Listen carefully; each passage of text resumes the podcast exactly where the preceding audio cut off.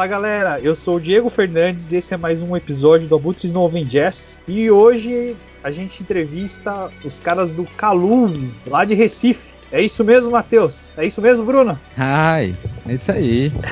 aí Tudo gente? beleza aí com vocês? Oh, com certeza. Muito obrigado pelo convite. Muito massa estar aqui conversando com vocês, batendo um lerozinho. É, é isso aí, vamos, vamos, vamos conversar. Fazer esse intercâmbio aí, né? Uhum. Show de bola do Brasil inteiro e a gente tá muito feliz pelo convite mesmo. Massa, e quem me acompanha na entrevista aqui é o Tito Cepolini, meu parceiro de sempre aí. Fala aí, rapaziada, beleza aí, Matheus, Bruno, sejam bem-vindos. Obrigado por aceitarem o convite. O que é isso, velho? Vai ser massa o papo. A honra é nossa. Bom, bora lá, eu começo então. Essa é básica. Caluve, de onde veio para onde vai? Eu também gostaria que vocês dissessem se houve, em algum momento, influência de, de bandas como o Devotos, o Ed, Mombojó e Nação Zumbi. Nossa senhora. de onde veio para onde vai, né? Já começa uma, pergunta mega aberta. Vamos embora. É, de onde veio? A banda começou mais ou menos em 2009. Na verdade, ela se formou mesmo em 2010. Aí formou eu, eu, né, Bruno, Saulo Mesquita, Basílio, baixo também, Renato Pires na bateria e Túlio na guitarra. E aí a gente era bem menino ainda, tipo, não sei, a gente demorou um tempo pra amadurecer a banda, mas sempre com uma, uma, coisa em mente, assim, de, de passar através das composições uma atmosfera. Que antes a gente era guiado muito por, essa, por esse gênero do post-rock, e também pelo rock progressivo e tal, mas foi sempre se expandindo assim a nível de, por exemplo, trilhas sonoras, ou então outros gêneros mesmo, seja de música aqui do Brasil, da nossa região, ou até coisas, é, não sei, o jazz influencia bastante hoje. É, enfim, é um crescimento, amadurecimento, na verdade, né? Bem, bem devagarzinho, já são 11 anos de banda, é, são seis, seis coisas lançadas já, é bastante coisa também. e assim, muita, muita coisa massa. Não sei se Matheus quer acrescentar alguma coisa desse começo, que ele observou a gente. É, acho que desde um certo período da banda, né? Acompanha a gente como um ouvinte e depois se juntou como membro, então é uma experiência massa também. É, é, engraçado, eu tava até comentando com, com o Diego e com o Tito antes da gente começar a gravar, que às vezes eu sou muito suspeito para falar, porque antes de tocar na banda eu era muito fã, assim, sou muito fã da banda, né?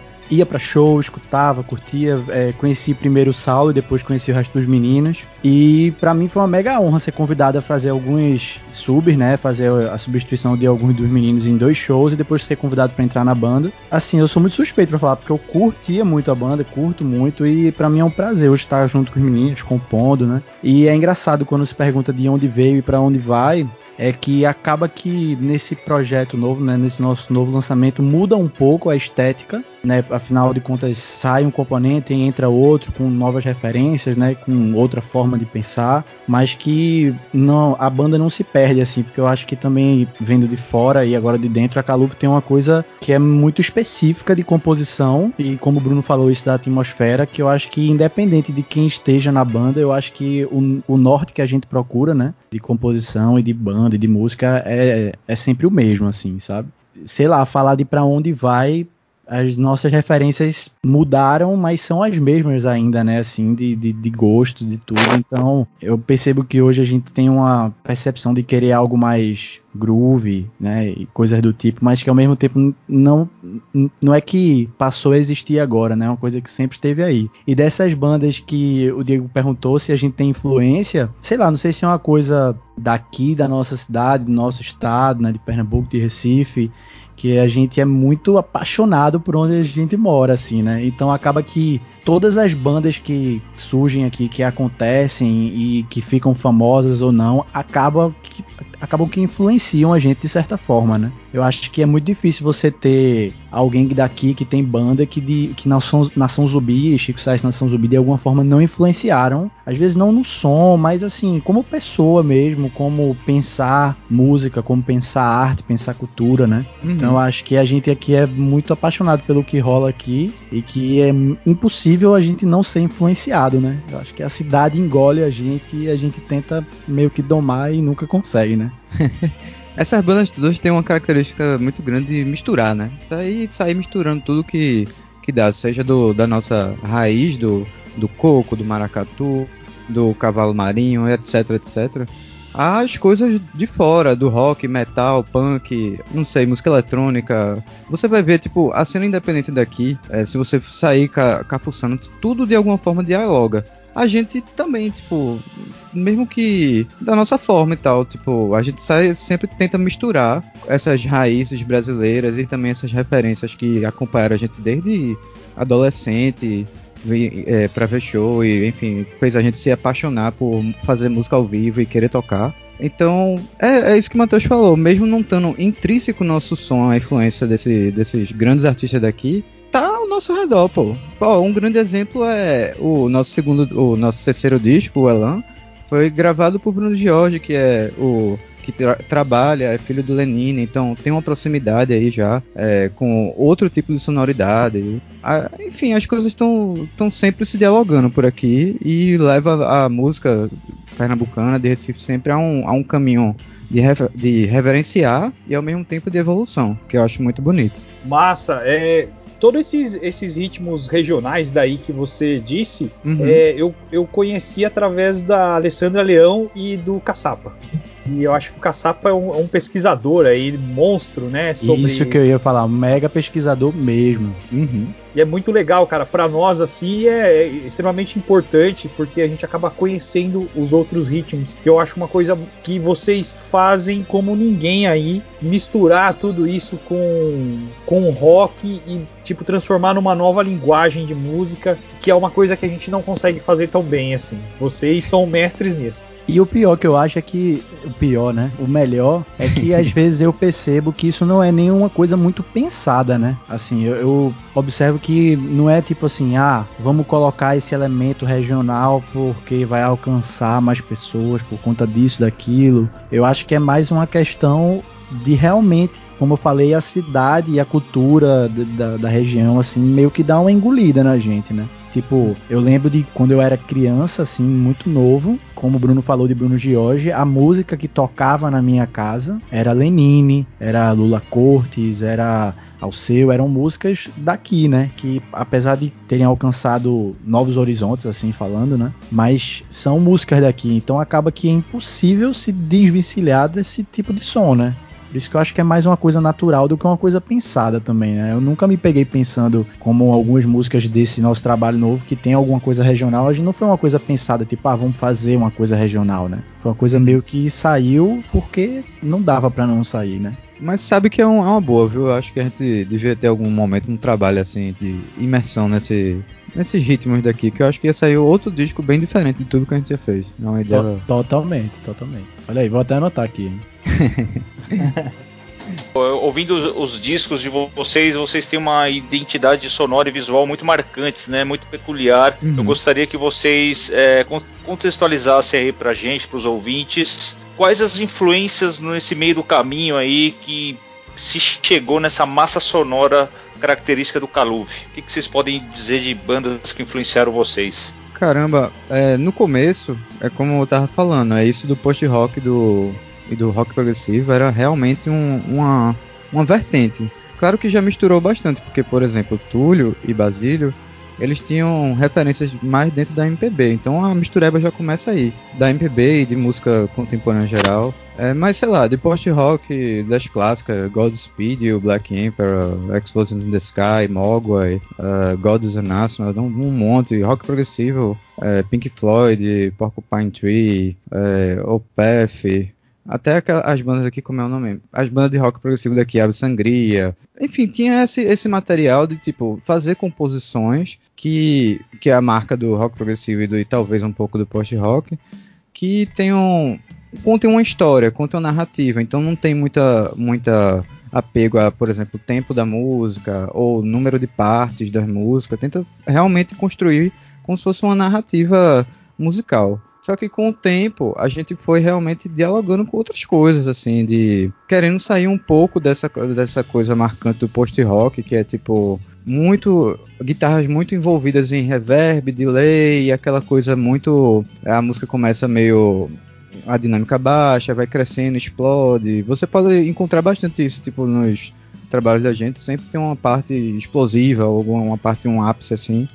E a gente sempre se criticando, pô, a gente vai ficar nessa, nessa fórmula, nesse nesse modo de fazer música sempre, a gente escuta tantas outras coisas. Aí, por exemplo, foi entrando outras coisas, tipo música eletrônica, synthwave, você encontra no Elan já encontra já elemento de synthwave, de música eletrônica dos anos 80, deixa eu ver, MPB também, na forma como a gente monta algum, algumas harmonias. É, acho que a harmonia, a harmonia brasileira é uma coisa muito linda, assim, e que a gente sempre escutou, e a, a, aplicar ela, assim, acabou sendo algo natural, assim. Não sei, eu acho que até hoje eu não consigo definir muito bem o gênero da Calu, sabe? Isso é inclusive uma dificuldade para explicar o som da gente para outras pessoas, Justamente por isso, porque não cabe nessa coisa do, do post-rock 100%, mas também é, não cabe também assim, 100% em rock progressivo, mas também não é uma música, sei lá, não é, é afrobeat ou alguma outra música instrumental, sei lá, música regional, por exemplo, instrumental regional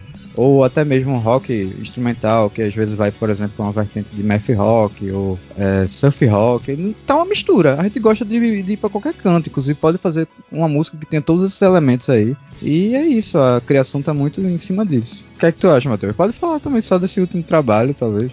Mas eu acho que é muito isso que Bruno falou mesmo, porque querendo ou não, é, eu acho que a gente fica também querendo se desafiar, né, nas composições assim. E aí meio que essa vontade de fazer uma composição que seja uma canção, né, sem letra, né? Essa vontade faz a gente se desafiar e ficar nessa corda bamba assim de tentar colocar mais elementos e mais sentimentos, né, e mais sensações e texturas e ao mesmo tempo segurando para que aquilo seja uma canção, né? Eu acho que a gente tem muito essa preocupação assim de ser um instrumental que de alguma forma seja interpretado como uma canção, né? E que a gente consiga brincar com isso. Mas eu acho que Bruno, Bruno falou perfeitamente, é isso mesmo. Todo mundo, assim, todo mundo também gosta muito de trilha sonora, então trilha de filme, de jogo, é, de seriado, de anime, tudo, tudo isso assim, tipo, influencia bastante, porque são composições que geralmente fogem um pouco dessa linha de é, sei lá, de ser um instrumental, por exemplo, onde entra uma guitarra começa a solar, um teclado começa a solar. Muito, muito de música instrumental tem isso, né? São composições realmente para dar o clima da cena, para dar um, para trans, transpassar uma emoção. Então a gente realmente se influencia muito por esse tipo de coisa, assim, de, tipo, no, a gente tá fazendo uma música para realmente contar uma história, como falar, como eu tava falando antes. Não é para tipo sei lá, a gente não faz muito música de jam, embora possa fazer em algum momento. É, a gente não, não tem tantos improvisos assim. São partes realmente pensadas e, e montadas para passar um sentimento. Apesar que, que algumas gente... vezes a própria Jen transforma nessa música mais pensada, né? A gente isso compõe muito com o Jen, mas a gente organiza esse pensamento depois, né? Uhum. Ao vivo que a gente gosta de brincar mais com o Jen, assim, mas nas composições geralmente fica algo mais estruturado mesmo. Agora sim. Agora sim. É, eu gostaria que vocês falassem um pouco sobre o novo EP. Saiu a semana passada, né? Semana passada, retrasada, corrijam. Foi 30 de abril. É, é duas, de... duas semaninhas. É, duas, semaninhas. duas semaninhas aí. Queria que vocês falassem sobre a medida da distância. Começa eu aí, mano. Eu acho que se for para resumir esse trabalho, é, é o, foi o meu primeiro trabalho gravando com a Caluve e foi com certeza o trabalho mais desafiador da banda inteira, assim, de se fazer, né? Eu digo isso por conta do, dos meninos me dizerem assim, tipo, ó, oh, caraca, tá, tá complicado, né? Porque exatamente como o nome do EP fala, a medida da distância, esse EP foi todo produzido é, e praticamente todo gravado à distância mesmo assim. É, a gente fez uma força-tarefa em três meses, realizou fez tudo desse EP. Foi a coisa mais corrida do mundo, mas a gente ficou muito feliz com o resultado. E essa produção à distância foi muito desafiador, exatamente por conta do que a gente falou agora há pouco, que foi a maioria das vezes de composição, né, a maioria das vezes da, que a gente para para compor, é tocando junto, é fazendo jam session, é pensando junto. A gente desse EP de cinco músicas, só uma das músicas estava mais ou menos estruturada dessa forma. As outras quatro foi totalmente à distância. Então, quando a gente fala da medida da distância, é exatamente dessas medidas, primeiramente as medidas de precaução né, na distância nesse, nesse período de pandemia, né, que a gente não, não podia realmente se encontrar, a gente realmente escolheu não se arriscar a se encontrar, né, e fazer a distância e também como isso pode pesar nesse processo de criação, né? Então, realmente, quando eu digo que foi difícil é porque foi foram muitas noites de, até de manhã, assim, muitas noites até de manhã, né? As noites durando até de manhã, porque nós viramos muitas noites no, no Zoom conversando, abrir 20 salas do Zoom num dia, assim, para poder passar o dia conversando e produzindo e pensando na música, né? E assim, foi desafiador, mas também deu uma certa segurança pra gente que quando a gente conseguir voltar e produzir de outra forma, a gente sabe que vai fluir melhor, assim, sabe? Então, é basicamente isso, falando desse dessa produção, né? Mas tem muitas outras coisas pra gente falar, por exemplo, de cada música, né? Essa parte criativa mesmo e do processo realmente marca tipo bastante o nome, é, a medida da distância é, assim, a gente foi meio que sentindo isso, né? Tipo, a, o EP tá todo configurado em cima do que a gente tá vivendo, da pandemia e tudo mais, de como a gente tem sentido isso, de como a gente tem se relacionado com isso, de como é fazer música nesse, nesses momentos delicados. Para que fazer música nesse momento delicado também, né? Tipo, é uma, é uma, é uma emergência, né, do sensível, falando de uma maneira mais filosófica assim, porque tá é, é muito difícil para todo mundo assim o, o, a distância cria muitas dificuldades cria muitos muitos espaços onde de interpretação errada ao mesmo tempo ela nos, nos guia para uma, uma, certa segurança, para um lado saudável, né? Eu tô meio perdido aqui, mas o que eu quero falar é que a distância, ela meio que nos marcou, ela afetivamente, e isso tá impresso nas músicas. Tipo, a forma como a gente compôs, ela.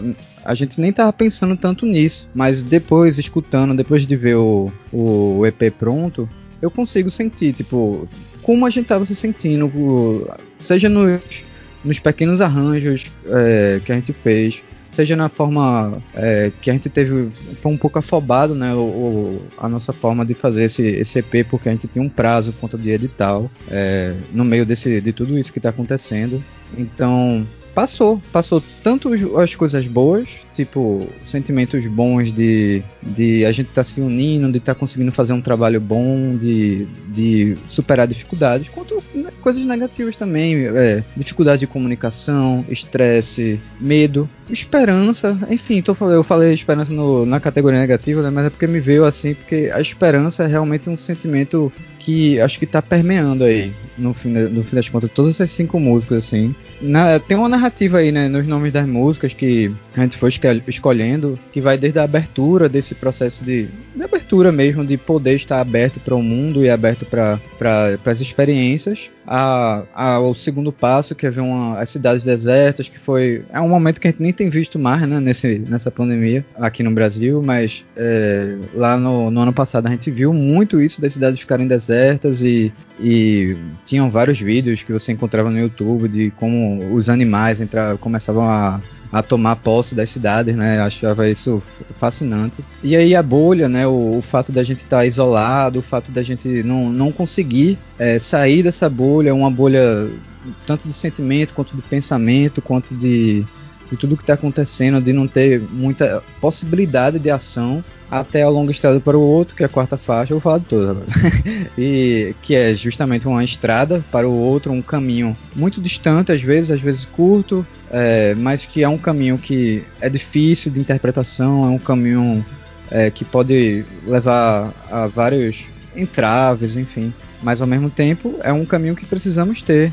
É um encontro com o outro, seja o outro você, seja o outro o outro que existe em você, né? E por fim, desenlace, que é, é a gente define como um encerramento, né? O desenlace de um evento, de algo e tal. Mas para mim é tipo quando eu tava fazendo essa música, eu pensava muito sobre o sentimento de mudança, o sentimento de ver algo negativo em si ou no seu redor, nas relações, perceber isso e querer mudar alguma coisa, querer ter essa esperança de mudar algo dentro de si, mudar algo do pelo outro. É, só que aí se conectou a algo maior ainda, né? Tipo, pra, de esperança no geral, no que a gente tá passando, no que a gente tem vivido. Então tem essa historinha aí de, que a gente criou entre as faixas. Foi algo tipo não, não intencional, mas virou. Tipo, existe realmente uma história sendo contada nesse EP. Eu acho que é exatamente como o Bruno falou, que é a gente fez muita coisa sem pensar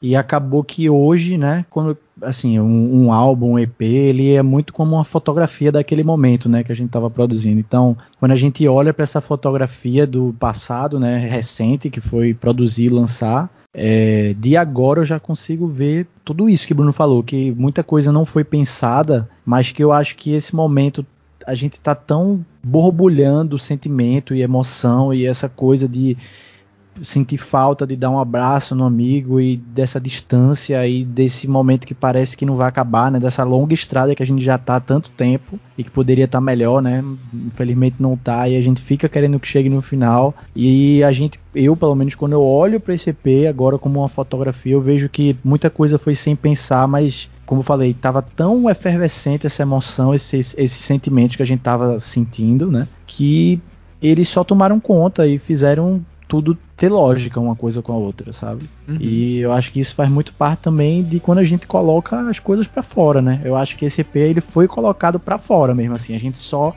chegou e colocou ele para fora. Então eu acho que é uma um, a emoção na sua do seu jeito mais bruto assim, sabe? Sem estar tá tão lapidado, ele só foi colocado e é isso. E o que tá aí é o que saiu da gente e que e é isso, marcou, né? É um momento que marcou a gente exatamente por ter colocado para o mundo os nossos sentimentos dessa forma. Que vocês falem do primeiro disco, o Sky Swimmer, é de 2010 ou 2011, galera? 2011. 2011. É, eu gostaria que você falasse um pouco do, desse disco de estreia, como foi gravar ele e se vocês concordam que ele foi o responsável por abrir as portas da banda aí para fora do país ou para os grandes festivais. Dá uma geral pra gente. Sim, com certeza. É, o Sky Swimmer foi realmente um, um, a nossa estreia, assim. E isso indica, tipo, muita imaturidade no sentido de, do processo, de como é gravar, de como não sei, de como refinar as músicas, como produzi-las, até, até o próprio processo de divulgação. Tudo foi tipo a novidade para toda banda, acho que é, é, muito isso, o primeiro CD. É, mas sim, ele foi um, um, CD muito importante pra gente, assim, no sentido de, de marcar. Muita gente até hoje gosta muito do, desse disco, assim, é um dos favoritos, assim. Por conta da época, que era a época dos blogs, né? É, ele foi muito bem divulgado nesse sentido. A gente meteu a mão na massa na, na, divulgação de blog, tanto nacional quanto internacional. E aí foi parar em um monte de canto muito maluco, tipo Tailândia, China, Rússia. E não era só tipo posts, não, era tipo a galera fazia uma resenha, é, ficava. É, não sei, a gente. Do, toda semana, por muito tempo, sério mesmo é, a gente passou, sei lá, uns sete meses recebendo feedback do, do Sky Swim. Foi um dos CDs que mais deu feedback pra gente. Por conta disso, desse trabalho de, de mandar pra blog e tal. E coisa de festival, de mercado, sinceramente, a gente alcançou muitos cantos legais, tocou em alguns festivais legais, tipo a mostra Play the Move do Coquetel, teve Gambiarra Cult, que é um festival aleatório. Mas enfim, né, tocou em pequenos cantos, mas a imaturidade impedia da gente crescer mais, mesmo tendo lançado algo que todo mundo ah, tinha tido, quer dizer, que tinha tido um, uma boa recepção, né? É, mas é isso, é um disco que ele é bem calcado assim nessa coisa do, do pós-rock, embora, por exemplo, tem uma faixa que é Zéfiro, que é justamente uma, é uma faixa que flerta muito com a música brasileira, mas é isso, tipo, começa com um, uns riffs meio brasileiros, e aí quando vê termina um negócio meio progressivo, meio rock progressivo. Como a gente tava falando no começo do papo lá, é, esse CD tem muito disso, de rock progressivo, de post-rock. É isso, eu gosto. Eu, inclusive, esse ano faz 10 anos, né? De, de Sky Swimmer, olha aí, a gente tem que fazer alguma coisa. Pra... Exatamente. Marca, marca 10 anos da banda aí, né? Desse é. lançamento aí. No caso a gente começou em 2010, né? Aí, mas é, às vezes o CD é o que marca o começo da banda mesmo, né? Então seria assim.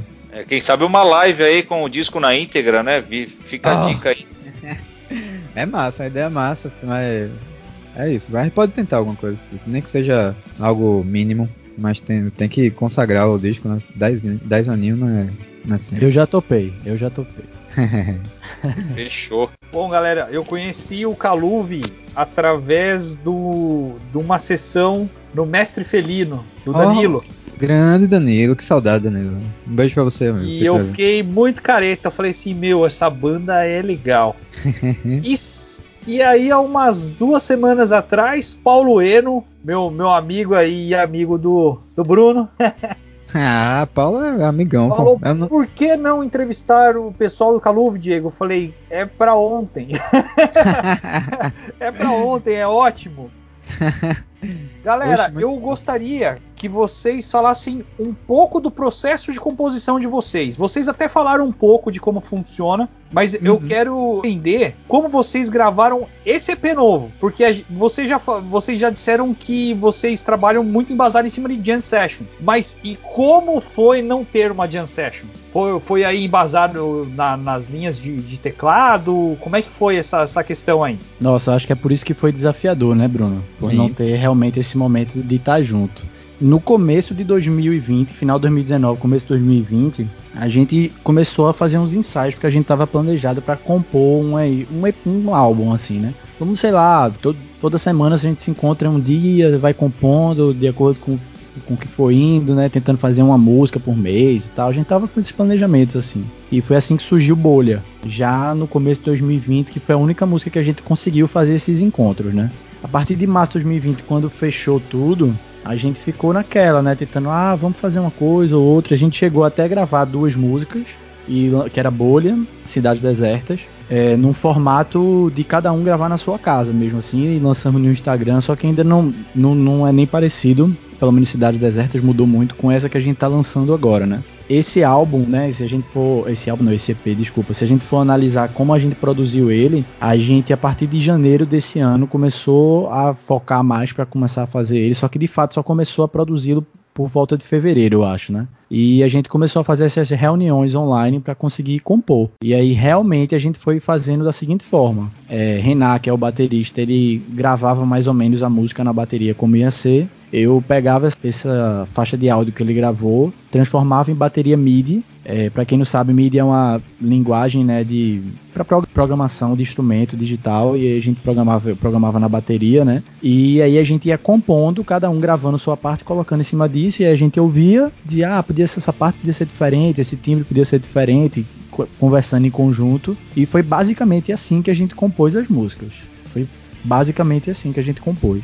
Aí depois a gente marcou alguns ensaios para Renan e para Basílio, que são baterista e baixista da banda, para eles treinarem a música para gravar, né? O único momento que a gente saiu de casa realmente para fazer alguma coisa foi nesses ensaios, na gravação de bateria e baixo que a gente gravou no estúdio, depois no último dia de mixagem. Foi, foram os únicos dias que a gente realmente saiu de casa. Então a gente foi para o estúdio, gravou bateria e baixo, voltou para nossas casas, né? Eu gravei da minha casa, que toca guitarra, Túlio, que é outro guitarrista, gravou da casa dele, Bruno gravou da casa dele também. E a gente reuniu tudo isso, né? Já fez uma pós-produção, mais ou menos assim, mexendo uma coisa, deixando os timbres mais prontos e mandou para Paulo Umbelino, que é daqui de Recife, que ele é um incrível engenheiro. E aí ele mixou e foi isso. Foi basicamente desse jeito que a gente produziu o álbum. Só que falando assim parece muito simples, né? Não parece que a gente passou dias e mais dias, até de manhã, madrugada, manhã, tarde e noite conversando, né? Tiveram dias que eu vi, eu vi mais Túlio do que a minha família que eu moro na minha casa, assim. Eu passava o dia inteiro com ele em ligação de vídeo, conversando sobre a música, sobre não sei o que, como poderia ser. Então foi por isso que esse processo foi tão desafiador, assim, né? Porque além de tudo, quando você está perto, como o Bruno falou, a comunicação é outra, né? Você é muito mais claro de você entender o que você está falando, o que você está pensando, se outra pessoa está gostando ou não está né? Então, esse, esse EP foi produzido dessa forma. Eu acho que tem uma coisa muito marcante esse EP que, tipo, em todos os outros trabalhos da gente, por conta de sermos uma banda muito disso de compor no estúdio mesmo, então tem muita interação, assim, entre os instrumentos, é, os arranjos, eles se comunicam bem. Nesse, como a gente tinha muito uma coisa de urgência, de prazo, os arranjos eles são tipo às vezes é, individuais. Claro que eles se comunicam, claro que a gente tipo, tá sempre pensando em formas de, de se ajudar e tal. Mas é como se fosse por outro caminho. Essa coisa de você gravar sozinho e ou, simplesmente escutando o que o outro fez é uma dinâmica completamente diferente de, de musicalidade de, de, de forma de pensar o arranjo. Então você acaba às vezes fazendo arranjos meio que funcionam para você, sabe? E aí quando junta na massa, nas coisas, às vezes as coisas não ficam tão claras. Às vezes uma nota tá cobrindo outra. Então rola essas coisas, tipo, esses pequenos são desafios, mas que a gente encarou como uma parte do processo, tipo, pô, tá acontecendo isso, mas eu acho que faz, vai fazer parte da musicalidade desse disco. Vai, é algo inerente. E aí, isso me incomodava. É, mas hoje eu, eu, fiquei olhando, cara, que massa, porque é, é uma realmente a demonstração de do, do, tudo que a gente passou, tanto das coisas boas, tanto das dificuldades. Quem tá escutando, eu acho que nunca vai, vai talvez perceber isso, mas a gente tem essa noção, né? É, massa. exatamente. O Tito agora ele vai perguntar sobre o meu disco predileto de vocês, que é o Elan. Vai lá, oh. Tito. Ah, é o meu também. É o meu também. ah, eu curti demais esse disco aí, galera. Essa pergunta aqui é da hora. Diz a lenda, né? Diz a lenda aí na, na, das grandes bandas que quando uma banda se isola em algum lugar para gravar determinado disco e produzir em lugar isolado, sítio, casa, o resultado costuma ser arrebatador aí. Podemos contextualizar aí grandes exemplos aí, o Rolling Stones, né, no Exile. Main Street deles, uma banda que eu gosto muito de HC melódico aqui, é, de, de, São Paulo, eles são do Rio, na verdade, mas estão em Sampa atualmente, que é o Zander, gravaram uhum. aqui em janeiro também num sítio. Meu, as músicas. Zander é sensacional, sensacional. Animal, né? E as músicas estão sendo bem. Muito foda as músicas aí. De, tá para lançar o segundo single do disco novo. E eu sei que vocês foram aí para um sítio aí gravar, cara, final de 2016, começo de 2017. Como que foi essa experiência de gravar o disco Elan? Foi num sítio, né, galera? Conta aí pra gente. Nossa, a gente queria ter essa experiência porque a gente sentia que essa coisa de só se encontrar nos ensaios levava muito a, por exemplo, correr os arranjos ou querer encontrar uma resposta muito rápido, quando às vezes a música ela tem sua própria naturalidade, né? Então o processo do sítio, a gente foi pro sítio da, é, da família de Basílio, que é o Batista, foi muito incrível, assim, de, de imersão mesmo, da gente conviver um com o outro, de passar 10, 12 horas tocando, ficar sem parar, às vezes parava só pra dar uma respirada e quando vê vinha uma ideia, é, quando vê tava era muito natural o processo, assim, tipo, as, as ideias realmente surgiam com naturalidade, claro que, tipo, é porque realmente, tipo, é, esse processo de imersão é tanto muito massa para a parte de criatividade, quanto tem uma coisa meio enlouquecedora, assim, velho. Tipo, você passar o dia inteiro, vários dias seguidos, na verdade, só tocando ou só fazendo algo. Às vezes, quando você empaca numa, numa música, fica tipo um negócio meio, e agora? E agora? Vamos pra outra. Enfim, mas era enlouquecedor muito no sentido também de. A gente estava em outra etapa da vida, tipo, nenhum de nós estava firmado em algum tipo de, de carreira mesmo. Todo mundo queria, tipo, investir o máximo com música. Então isso também era uma. Havia uma intensidade muito grande assim de desejo nosso nesse, nesse momento que a gente passou, nesses. Foram dois meses que a gente fez isso. Não seguido, né? Mas a gente ia tipo toda semana, mais ou menos, ficar quatro dias. Ou era de 15 15 dias. Enfim, ficou alternando, né? Mas era bem enlouquecedor, juro a você, a gente chegou a enlouquecer, velho. Teve um momento que Saulo pulou na grade, assim, ficou balançando, olhando pra, pra gente feito maníaco. Teve hora que a gente ficava olhando pra lua, só, só olhando assim, mas não de uma maneira contemplativa, era um negócio tipo, o que é que tá acontecendo, velho? Por que a gente tá fazendo isso?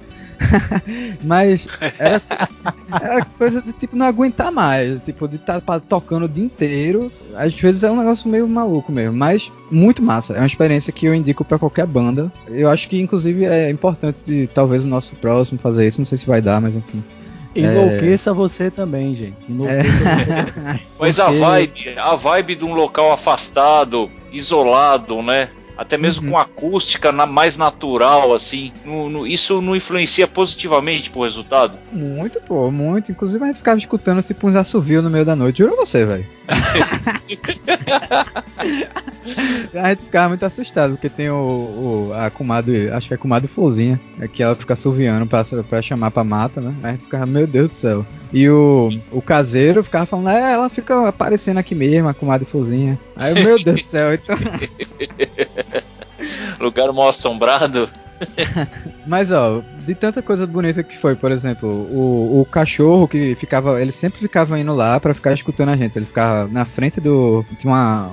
Não sei, era um espaço que era tipo uma área de lazer, não sei, mas já acabou virando tipo um lugar de bagulho. A gente organizou tudo lá. É, e nesse espaço ficava chegando sempre esse cachorro lá. Aí depois a gente foi descobrir o nome dele, Elan, que é o nome do disco tanto de a gente ter essa convivência junto, eu acho que, tipo, fortaleceu muito a gente como banda mesmo, assim, a, a sincronia, a harmonia, tipo, a gente, os shows que a gente fez depois desse disco foram muito, assim, conectados, assim, sabe?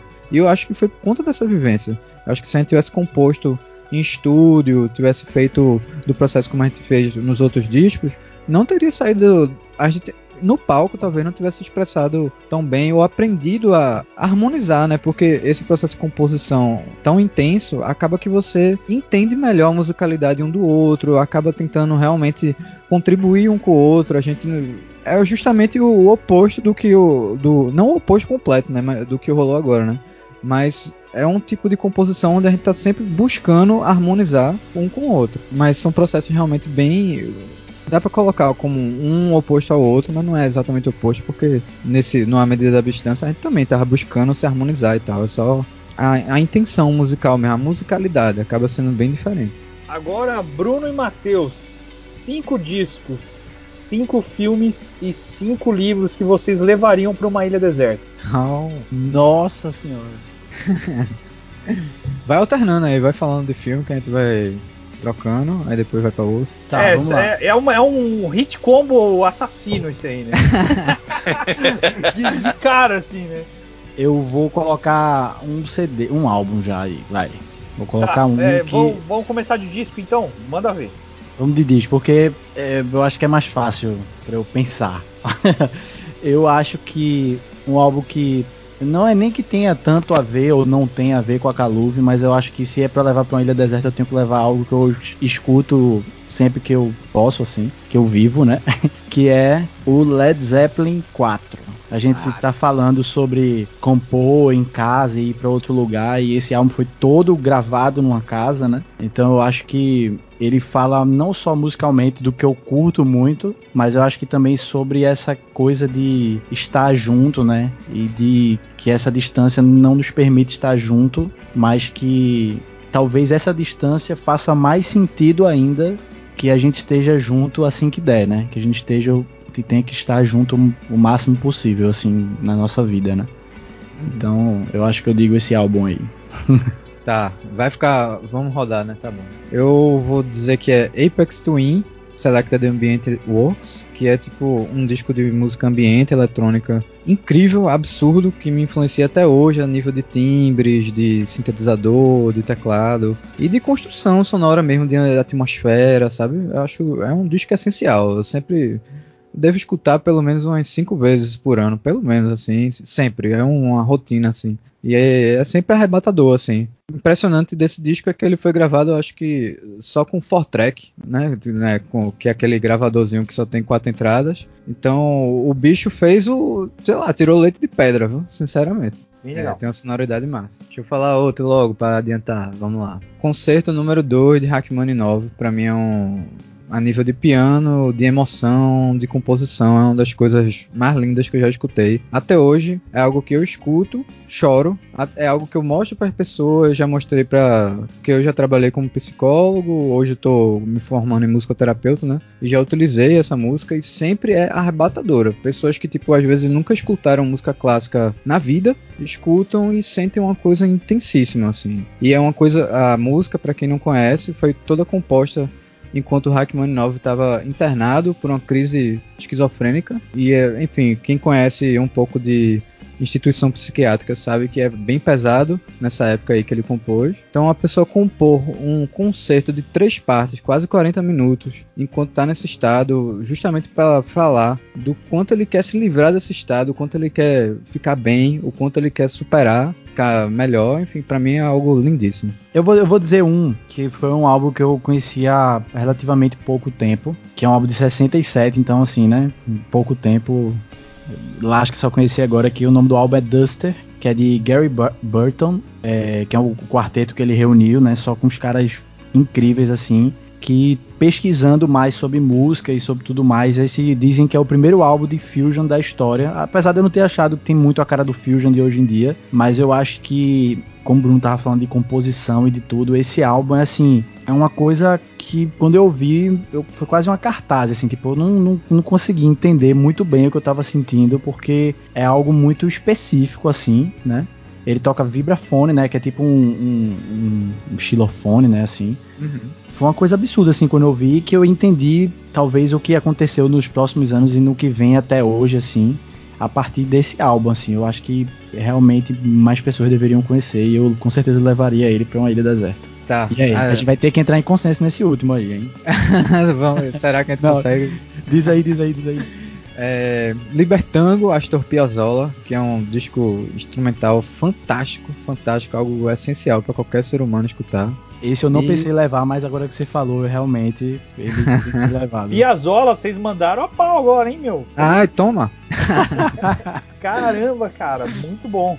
Bicho, é um disco muito acessível. As pessoas, tipo, o é tango. Total, é, é total, é, é total. É, o tango é uma coisa belíssima, as melodias são, ficam na cabeça. Ficam na cabeça. Não é que. Não, as pessoas acham que Piazzolla tem um. Ele tem, claro, um quê de erudito. Mas as músicas, ele realmente tem algo de popular, de acessível, de tipo. A, é, a construção musical. Inclusive, lembra um pouco a forma como a gente faz, de contar uma narrativa não é aquela coisa da música clássica de tipo, ah, começa com tema, aí vai ter o, o, um, uma variação do tema, aí terceira variação do tema, quarta variação do tema, quinta variação do tema, aí vai pro outro, aí, fica nesse ciclo. Fala muito disso em música clássica, né? É, então ele foi um revolucionário. É outra coisa, sentido. é outra coisa. É. E é um disco lindo, lindo. Você chora, realmente, você se emociona, você quer dançar. Toda vez que eu escuto, eu fico tentando dançar tango. Eu não sei dançar tango, né? Mas, Mas a pessoa eu... começa a dançar, né? Quando escuta. É, você, tá, você quer dançar. É muito envolvente. Um, um, um destaque é a produção de mixagem do disco. É muito boa, sério mesmo, é incrível. É só parar pra prestar atenção. Às vezes as pessoas escutam sem perceber isso, mas a, a mixagem desse disco é linda, perfeita. Foram três só, mas bora, né? Porque senão a gente, fica, a gente pode.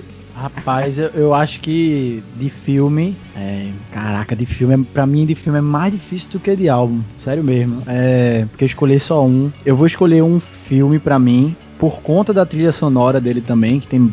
Fala muito sobre o que eu curto de sci-fi e tal, mas por conta da trilha sonora também, que é Interstellar, por conta da história e da trilha sonora também. Porque Hans Zimmer é um dos caras que eu mais curto de trilha sonora. E a trilha desse filme inteira é absurda. Então eu levaria ele, porque contaria como mais um álbum também. Boa. Livro, vou, ao invés do livro indicar, indicar não, levar um quadrinho.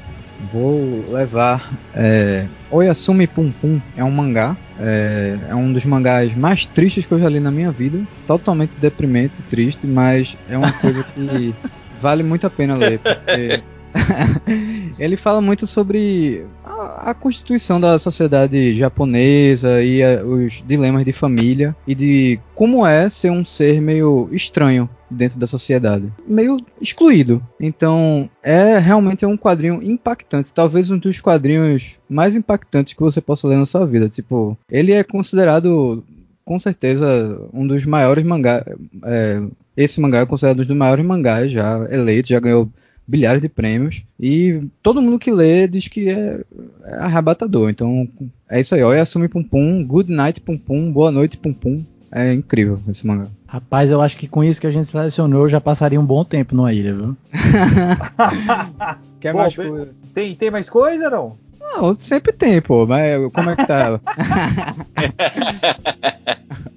Ó, oh, eu levaria um livro de filosofia, que é o Anti-Édipo, que é um livro muito denso, mas ao mesmo tempo é um livro que mudou minha vida no sentido de perspectiva sobre como a gente pensa a sociedade, doença, estrutura de personalidade, né? Que até então a gente pensa muito no, no, na personalidade do ser humano baseado nessa coisa de ser neurótico e essa coisa do capitalismo, de estar tá sempre voltado à nossa vontade, a evoluir em carreira, ganhar mais dinheiro e se adaptar a tudo mais. E esse é um livro que ele bota tudo ao chão, inclusive bota critica Marx, inclusive critica política, a porra toda. Deleuze era um, era um cara maluco. Aí você vê, ele começa o livro falando do ânus de um, de um paciente de, de, de Freud. é, ele era tipo, ele era um doidão, ele, um doidão da filosofia. E isso tornou ele muito excepcional, assim. É um livro, assim, muito difícil de, de leitura, mas conforme você vai entendendo ele, ele vai moldando seu pensamento para tudo. Juro a você, para tudo. os doidões são os melhores, pô. Exatamente. Olá, e... Titão. A gente tenta sair dos psicólogos, né? É, minha namorada é psicóloga, a esposa do, do, Tito é psicóloga e a gente tropeça no músico que é psicólogo. Olha, o bagulho é louco. da hora. Tem como fugir, não, rapaz. Bora, bora. É isso aí. A vida é uma eterna análise, né, cara? Análise diária. Vai lá, Matheus, desculpa, pode, pode prosseguir. Não, eu ia, eu ia dizer que que a gente falou de alguns álbuns de livro e de quadrinho também, né? É engraçado, assim, porque eu tô viajando, né? Eu sou um desses doidões aí que a gente tava falando, talvez. e aí eu tava pensando aqui que ir pra uma ilha deserta sem algo para fazer qualquer tipo de som e qualquer tipo de barulho também parece muito surreal para mim, né? Então eu acho que eu trocaria tudo isso para levar um violãozinho, porque, é, sei lá, eu acho, que eu, eu acho que eu enlouqueceria sem algum instrumento, alguma coisa pra fazer um barulho, ficaria batucando em coco, não sei. Olha, Matheus, eu me perguntei aqui, acá com os meus botões, por que você não colocou na lista o, o Big Sky da Strymon? Mas tudo bem.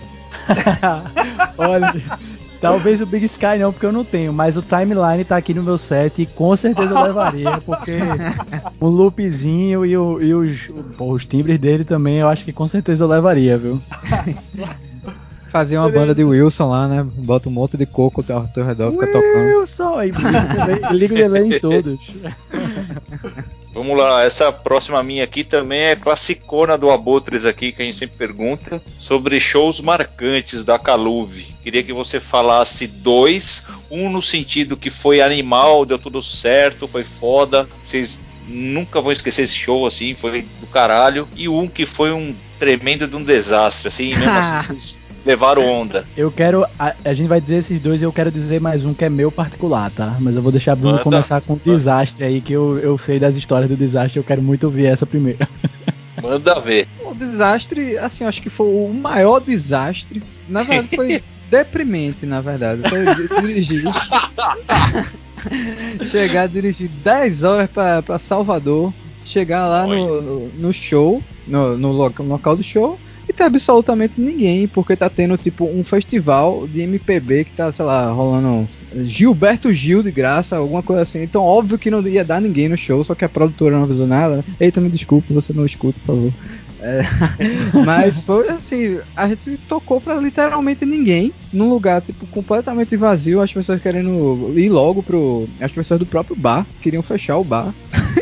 Então, é, assim, foi, foi triste. Bagaceira foi outro que a gente foi preso, mas é uma história tão grande. Essa é a verdade toda. Então, a gente foi preso também, nesse de bagaceira lá em Natal, num espaço que era no, na arena de, de Dunas, na, na arena de Dunas não, desculpa, um arena, espaço arena, de... arena das Dunas, no, fora do estádio, né, que foi construído pra Copa lá. Isso, aí é uma área de preservação ambiental Aí tava lá tocando, era um projeto que sempre rolava, banda instrumental, tudo de boa. Aí tava tocando, simplesmente chegou a polícia ambiental do espaço e começou a fazer medição do medição do volume na frente do, do amplificador, na frente do PA. Tipo, é, geralmente a medição é feita do, do local da denúncia, né?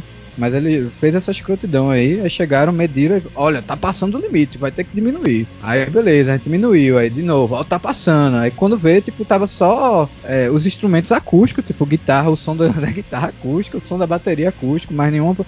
É, o som muito baixo. Não tava rolando show, a gente decidiu parar. Aí quando parou, é, os policiais queriam autuar a gente, dizendo que é, a gente tava. Porque no fim do, do show a gente para terminar o show de uma maneira bonita, já que tava tudo caindo a desgraça, a gente puxou um coro de uma melodia da música da gente. Aí todo mundo cantou, animado e tal. E quando terminou, todo mundo começou já a protestar. Buh, sai daí, tá fazendo merda, deixa os caras tocar, blá, Aí eles ah, interpretaram isso como se a gente estivesse incitando o público ah. contra a polícia. Aí pronto, ah, lascou. Aí, quer dizer, é, foi uma cena tão bizarra que, tipo, não foi só deles chegarem e falar, ó, vocês vão ter que acompanhar a gente. Foi deles pedirem backup de chegar três carros de polícia, os caras armados de metralhadora. Olha, Olha, isso. Uma banda muito perigosa, gente. Muito perigosa. Levarem bateria, pô. Queriam. Meu Deus do céu, levaram os nossos instrumentos, levaram tudo. Uma confusão, sem necessidade. Ficamos até de madrugada, duas da manhã, na delegacia, tomando chá de cadeira, porque os caras queriam só escrotar com a gente mesmo. Foi isso, velho. É maravilhoso, velho. Maravilhoso, assim. Eu esperei. Foi bom, porque acho que toda banda tem que ser presa em algum momento, né? Agora conta uma boa aí. Meio Planet Ramp, né? É, não, total, total. Temos que ter uma história meio cabulosa. Não, mas tá beleza. Agora conta um que foi foda. Abriu pro rock. Conta aí, Bruno. Porra, foi achar que tu ia falar, velho. Pra mim foi um dos mais fodas. Foi inclusive um show com, com o Matheus, que foi de Garanhuns, um festival que é maravilhoso daqui, que rola durante o. em julho, né? Que é meio que o inverno, fica mais frio aqui. Não, mas peraí, e... fica frio de verdade, tá, gente? É, é. Não, não fica.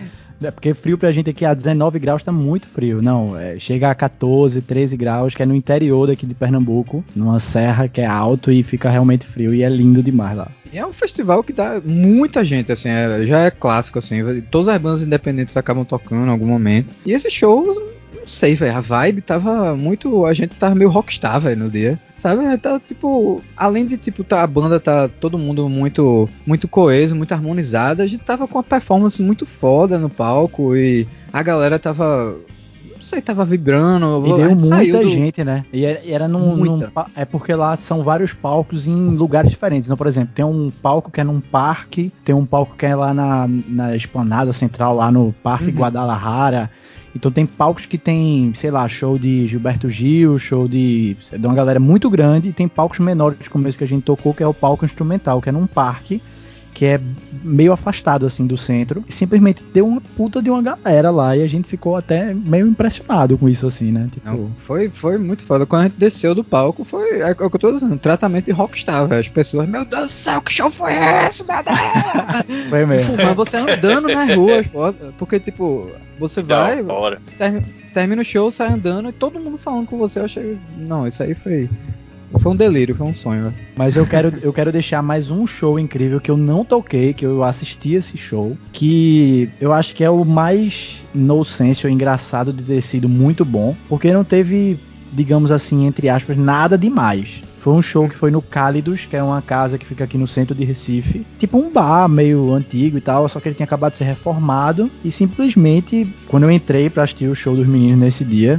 eu me senti entrando num, num outro universo, assim, num universo paralelo, sei lá, num, num, ambiente meio diferente de tudo. E tudo deu muito certo nesse dia, né? O show dos meninos foi incrível, foi tipo assim, apoteótico e, e tudo deu certo e as pessoas estavam todas felizes e ninguém não teve nenhuma tensão de briga nem nada do tipo, tava todo mundo muito feliz e todo mundo curtindo o show. E o lugar tava tipo assim, muito gelado, ar condicionado e as luzes e fumaça e o, o palco, tava tudo lindo, tudo tão incrível que quando eu saí, assim, quando acabou o show dos meninos que a gente saiu, fui lá pra fora, eu fiquei tipo, sem entender o que foi que aconteceu. E aí eu, depois de muito tempo, né, eu ainda não conhecia todos os meninos. E aí depois quando eu entrei na banda desse gente, aquele show lá no centro, e aí tudo falou, foi o do Cálidos, né? Eu disse, foi. Como é que sabe? Disse, aquele dia foi diferente. Todo mundo fala, todo mundo fala. Então eu quero deixar esse show que não teve nada demais, mas que foi tão incrível para quem tava lá, né? Esse show aí foi tão bom que, tipo, tinha alguns produtores na, assistindo, porque tava tendo o Porto Musical, que é uma feira de, de produção daqui. E chegaram pra gente e chamaram pro festival na mesma hora, velho. Então, realmente. Tá vendo? Então tá aí. Olha que massa. Tá aí a portas, prova. né? Pô, legal, cara. Vou pra minha última pergunta aí, a última pergunta do, da entrevista. É, gostaria que vocês. É, é, quais bandas e artistas de jazz que vocês gostam? Vocês ouvem com frequência aí? Matheus e Bruno, pode falar pra gente que a gente curte bastante aqui também. Dale aí, Ultimamente Bruno, tenho escutado muito o Tigran Ramassayan. É, eu também. Tenho ouvido bastante ele. É, que é um cara realmente versátil, que tem, tipo, mistura coisa de gente, né? Coisa de metal de gente com o jazz, piano, então Além das, do, da tradição dele, ele é da onde? Eu não lembro. Tunísia? Eu não lembro. É Armênio, ele... eu acho, se eu não me engano. Isso. Ele bota muito da, da música de lá. Eu acho, né? Eu sinto. Deve ser sim. É... E isso marca muito, muito a forma de tocar no piano. Às vezes, eu, caramba, que é uma inspiração danada. Um cara que eu, assim, que é jazz, mas que é muito pop, que mistura muito, assim, né? Mas que eu acho ele muito pop, mas que a parte jazz dele eu, assim, acho absurda, que é Jacob Collier, que é um que é novo, ele muito novo. E eu simplesmente sou fissurado nele, assim. Todo dia eu escuto uma musiquinha dele, duas pelo menos. Vou indicar também outro cara daqui, brasileiro, que é Pedro Martins, que não sei se vocês conhecem ele, mas eu acho ele simplesmente animal, assim. Sei lá, conheci ele há alguns anos atrás, num vídeo dele tocando com os amigos, uma Jen tocando é, uma música de Van Lins, eu acho. E aí comecei a acompanhar ele e simplesmente hoje ele tá com um trabalho absurdo e tá tocando com é, Kurt Rosenwickel, eu não sei falar o nome dele, e que é um guitarrista de jazz também absurdo, né? Uhum. Então esses dois aí eu indico que são pessoas novas, assim, uns meninos, os garotos, e detonam demais. Amaro Freitas daqui também eu escuto bastante, e ele já é tipo um pilar, sério mesmo, da, do, da música de jazz aqui de Pernambuco. Tá tocando com muita gente foda. E a música dele, o jazz dele já é tipo. Ele é muito único. É, é, tem um momento no palco que você vê que é só ele, só ele faz, só Amaro. Então, quando para mim, quando um artista de jazz chega nesse ponto, né? quando o seu improviso mostra quem ele é, para mim a pessoa tá no, no ápice já da, da, musicalidade. É verdade. Ele, ele até fez uh, versões de algumas músicas com Milton Nascimento e Criolo, né? Foi. Não existe amor SP. É, foi lançado, sei lá, acho que ano passado, mostrando Puta, a... esse cara no piano, esse cara é genial, velho. Exatamente. E agora você tocou no ponto. Exatamente. Ele é ele, é ele. É ele, que ele é daqui e ele é, não existe amor SP que mostram as imagens da cidade de São Paulo vazia e falando sobre os moradores de rua, né? Esse é o pianista, que ele é daqui. Ele é absurdo, absurdo mesmo. Inclusive, acho que ele acabou de soltar um disco novo. Eu nem escutei ainda. Eu acho que sim, eu acho que sim. Mas ele é foda, eu recomendo a qualquer um que goste de jazz, pode procurar. É um dos. Deve ser um dos melhores pianistas de jazz a, a, da atualidade no Brasil. Hiromi é incrível. Hiromi é tipo a influência de jazz total para mim, porque ela mistura de tudo, assim. Inclusive tem umas músicas que parecem meio jogo, assim. Mas na, dentro da, da estética do jazz, né? E ela é foda. Ela, tipo, tá sempre sorrindo, tocando. É uma coisa impressionante. Tipo, parece estar tá sempre se divertindo muito. É, é, o meu sonho ver um show de Hiromi, assim. Inclusive ia vir um, uma vez aqui pra Recife, mas cancelou de última hora, fiquei triste. Enfim, tá aí. Hiromi, japonesa fodástica. Fodástica. Eu, eu queria, em primeiro lugar, agradecer os caras, porque para mim é um prazer sempre entrevistar os músicos do Nordeste e do Norte do país, porque tem uma, uma vibe muito boa, muito legal. As canções dispensa qualquer tipo de apresentação, as bandas são excepcionais em tudo que fazem. Eu acho que é isso. Agradecer Pô, aí mesmo a participação de vocês. A honra é toda nossa, gente, de verdade. A gente agradece demais, né, Bruno? Muito massa, velho. Obrigado mesmo. O papo foi legal, assim. São perguntas que a gente geralmente não recebe, assim, nesse tipo de conversa. Então, realmente foi massa. É verdade, é verdade. E espero que o quanto antes a gente consiga estar por aí pro São Paulo pra fazer um show e encontrar vocês por aí. Oh, isso vai ser massa. Tomara, viu, cara? Eu torço é. muito. Nossa, de repente trombar vocês, trombar vocês em algum fest ia ser muito foda. Não, quando tiver por aí é só dar o um alô. É, pô, oh, com certeza. Embora. Eu recomendo vir justamente pro FIG, que é uma experiência muito maluca, viu? É, é maluco real... mesmo. Você é. chega em Recife um calor do cacete, e aí você pega um carro durante duas horas e meia e tem que botar um casaco e uma touca, senão você. Só quem, só quem aguenta ficar sem casaco e touca é Bruno. Bruno, Bruno andou, depois do show, ele tava sem camisa. Ele tava tão extasiado que ele andou sem camisa Foi, por lá. Mas é, esse fest, esse tava, fest aí de garanhões, né? Eu tava é. empacotadaço. e hora, o carnaval, mano. né? Tem que vir pro carnaval, mas. Porra, Olinda, né? Puta, deve ser animal ver os bonecões, né? Puta, eu tenho vontade tá mesmo. Titan. Foda. É irado. Tô com Olha saudade que... do bolo, bolo de rolo, né? Que é daí, né? Muito e foda também. É ansioso, pô. Rapaz, é pô, é uma iguaria. Eu não consigo ir embora daqui por causa desse bolo de rolo, velho. é bom demais. Firmeza então, galera. Queria agradecer mesmo a presença do Bruno e do Matheus aí da banda Caluve, banda sensacional aí de Recife, né? Ou Isso. carinhosamente chamada pelos nossos amigos do hardcore aqui quando vai fazer gig aí de Hellcife. É. Eu sempre, rep sempre representa muito aí na cena. Valeu a presença aí no nosso podcast do Abutres no Oven Jazz Obrigado, Diego, aí pela parceria mais uma vez, pela presença. Sejam bem-vindos sempre aí, galera. Um abraço. Valeu, valeu, Tito. Valeu, Diego. Beijão pra vocês. Valeu mesmo. Valeu, galera. Abração. Falou. Falou.